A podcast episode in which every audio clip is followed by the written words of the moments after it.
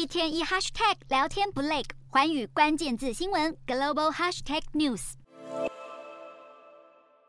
面条上满满的肉酱和起司，乍看之下就是普通的意大利面。不过肉酱其实是由大豆制成，完全没有任何肉类。这家位在日本东京的素食餐厅，精致的品相全都是由植物制成。不少日本民众前来尝鲜。不止日本，近来蔬食在各国都追求精致化。美国纽约日前的蔬食展上，就出现由香菇制成的培根，或是豆类制成的起司。不过最吸睛的是这边的鱼子酱、飞鱼卵和虾仁。